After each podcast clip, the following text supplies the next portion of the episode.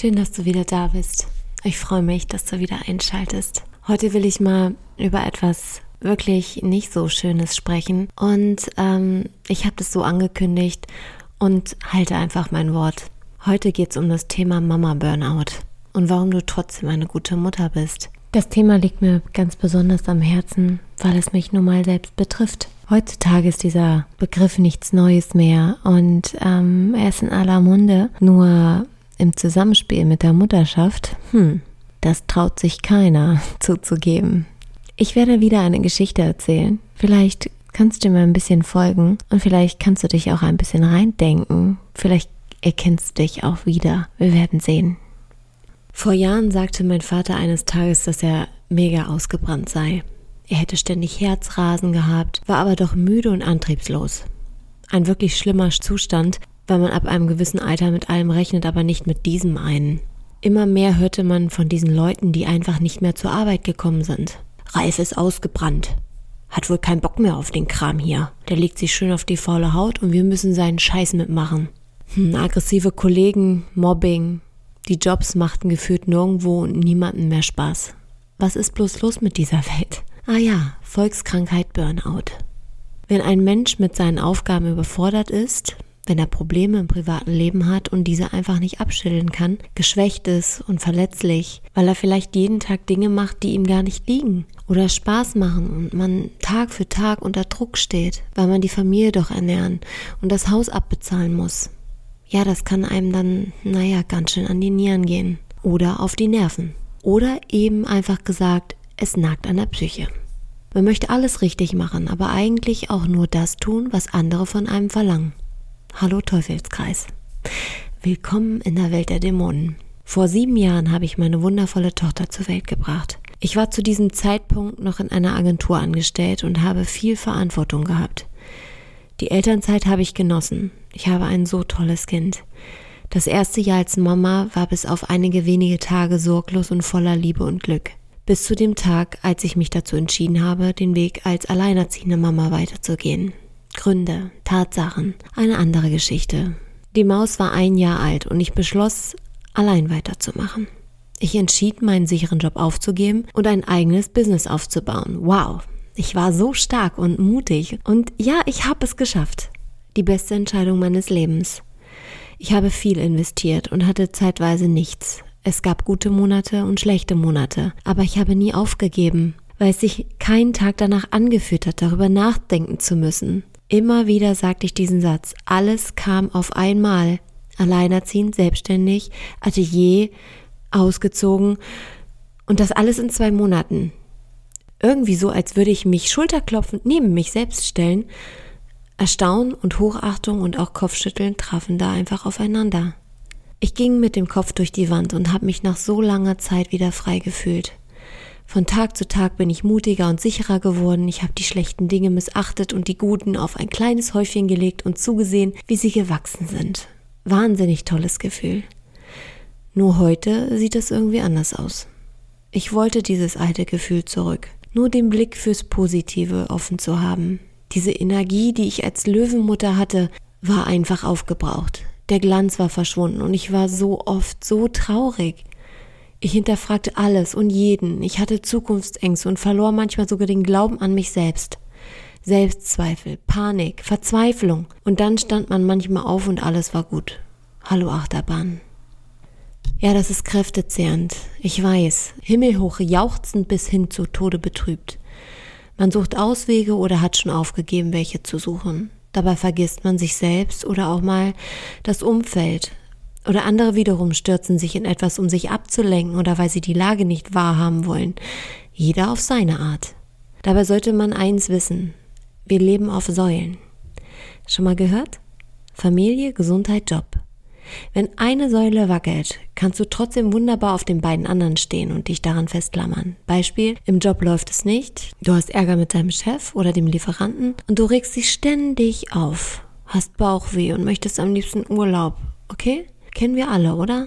Zu Hause ist alles prima, deine Familie steht hinter dir und du fühlst dich verstanden und geborgen. Ein toller und für mich wohl einer der schönsten und wichtigsten Elemente. Gut, dass du gesund bist und dich wohl in deinem Körper fühlst, denn die beiden letztgenannten Säulen sind momentan dein Halt. und dein Lebenselixier. Stell dir vor, das ist nicht so. Stell dir vor, du hast im Job Ärger und bist auch noch zusätzlich geschwächt, weil du vielleicht schon über Wochen Schlafstörungen hast oder weil dich Migräne zur Verzweiflung treibt. Meinst du, dass du das dann immer noch so gut wegstecken kannst? Eher schwer. Deswegen ist es so wichtig, darauf zu achten, dass deine Säulen immer schön fest verankert sind und dich und deine Seele stützen und beschützen. Warum sage ich das jetzt? Offenbarung. Denn meine Säulen waren nämlich eines Tages gar nicht mehr vorhanden. So fühlte ich mich zumindestens. Mir kann keiner verübeln, dass ich an diesem Punkt wirklich keinen anderen Ausweg mehr wusste, als in Selbstzweifel zu verfallen. Warum ich? Womit habe ich das verdient? War es vielleicht doch nicht richtig? Hätte ich lieber bleiben sollen? Nein, verdammt. Ich habe alles richtig gemacht. Und auch jetzt mache ich alles richtig, weil ich es nun mal so mache, wie ich es mache. Und ich bin richtig. Ich bin gut, wie ich bin. Und wenn ich einen Fehler mache, den ich selbst auch einsehe, dann lerne ich daraus und mache es beim nächsten Mal einfach anders. Abgehakt. Weitermachen. Tja, gute Einstellung, Anna, ne? Bravo. Warum geht es mir dann so schlecht? Ich sag es dir. Ich stand kurz vor dem Burnout. Das Mami-Burnout.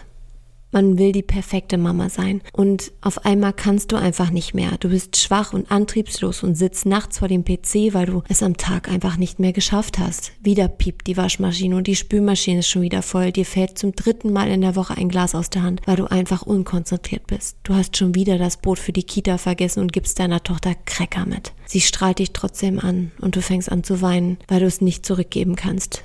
Das Problem ist nur, dass das Mama-Dasein ein 24-7-Job ist. Da gibt es weder Urlaub noch eine Krankmeldung. Du hast Schuldgefühle, weil du keine gute Mutter sein kannst, weil du gerade krank, traurig und niedergeschlagen bist. Und genau da beginnt dieser Strudel, in den du dich reinziehen lässt, der dich vergräbt und dir die Luft zum Atmen nimmt. Frage dich in diesem Moment mal, wer entscheidet, dass du keine gute Mutter bist? Wo steht geschrieben, dass es so sein soll? Hast du in so einem Moment mal gefragt, was dein Kind dazu sagt? Hast du deinem Kind schon gesagt, dass es dir gerade nicht gut geht und es nichts mit ihm zu tun hat? Merkst du, wo das Problem liegt? Die Erwartung anderer, das Bild der perfekten Mama. Es ist wie das Cover der TV-Spielfilm. Da ist eine absolut retuschierte und vollgestylte Frau, die das perfekte Bild einer perfekten Frau abgeben soll. So musst du aussehen. Dann bist du schön und perfekt. Das haben wir doch alle schon durchschaut, oder? Dass ein Fitnessmodel nicht die Realität ist und bei Germany's Next Topmodel nur 16-jährige Mädels durch Bild hüppen, ich glaube, damit sollte man sich nicht vergleichen, oder? Wo steht denn geschrieben, wie man die perfekte Mami ist?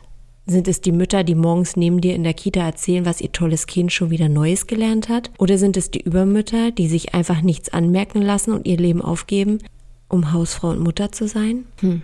Und selbst wenn, lass sie doch. Denn hinter jeder Fassade geht es denen sicher genauso wie uns.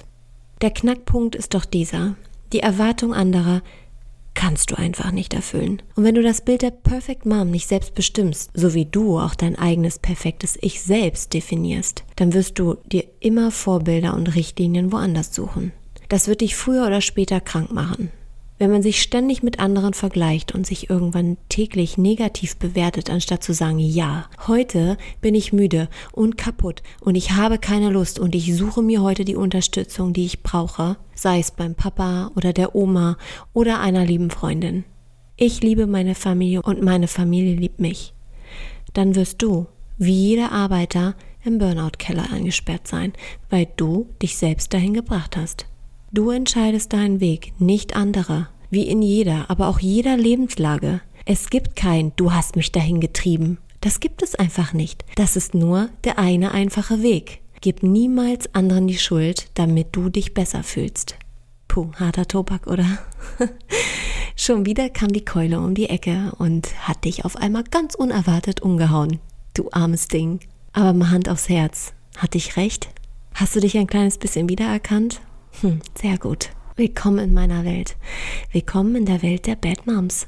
Diese Welt der Mütter, die es akzeptieren, nicht immer perfekt zu sein, nicht in die Form passen und individuell sind. Du wirst schnell merken, dass du dich mit diesem Orden bald sehr viel besser fühlst und stolz drauf bist. Du wirst dich leichter fühlen und mehr Liebe in dir haben als je zuvor, weil du dir ab jetzt die Zeit dafür nimmst, all die positiven Dinge zu sehen und ein kleines Häufchen voller positiven Momente wachsen lässt und die negativen Dinge einfach akzeptierst. Du wirst dir Zeit nehmen, mehr zu lieben, als Erwartungen zu erfüllen. Du wirst eines Tages sagen, dass du für dich und deine Familie die perfekte Mama bist, weil du bist, wie du bist und weil es gut ist, wie es ist. Deine Kinder lieben dich und das darfst du niemals vergessen. Um den schweren Teil jetzt einfach mal abzuhaken, können wir jetzt anfangen, das Ganze mit Humor zu sehen, okay? Wisch dir mal die Tränchen weg, was dir gerade über die Wange läuft und richte dich mal wieder auf. Hasenohren nach oben. Das ist der perfekte Zeitpunkt. Und das bestimme ich jetzt einfach mal, um mal was für dich zu tun. Lass einfach alles stehen und liegen und ordne dich neu. Du wirst danach ein bisschen motivierter sein, glaub mir das. Räum die Spielsachen ins Kinderzimmer und nimm dir eine Sache vor, die du schon immer mal im Haus machen wolltest. Ordne dein Umfeld, dann wirst du auch aufgeräumter in deinem Kopf sein. Schreib dir einfach eine To-Do-Liste und arbeite sie ab. Das mache ich auch so. Jeden Tag eine kleine Sache oder auch mal zwei. Du wirst stolz auf dich sein. Wenn du heute dein Kind vom Kindergarten holst oder es gerade von der Schule kommt oder du es morgen vielleicht wächst, dann nimmst du es mal ganz fest an dich und erinnerst dich an den Moment, als du es das erste Mal im Arm hattest. Sag ihm einfach mal, was du fühlst. Du bist das beste Kind der Welt. Ich möchte dich niemals eintauschen. Ich liebe dich über alles weil ich deine Mama bin.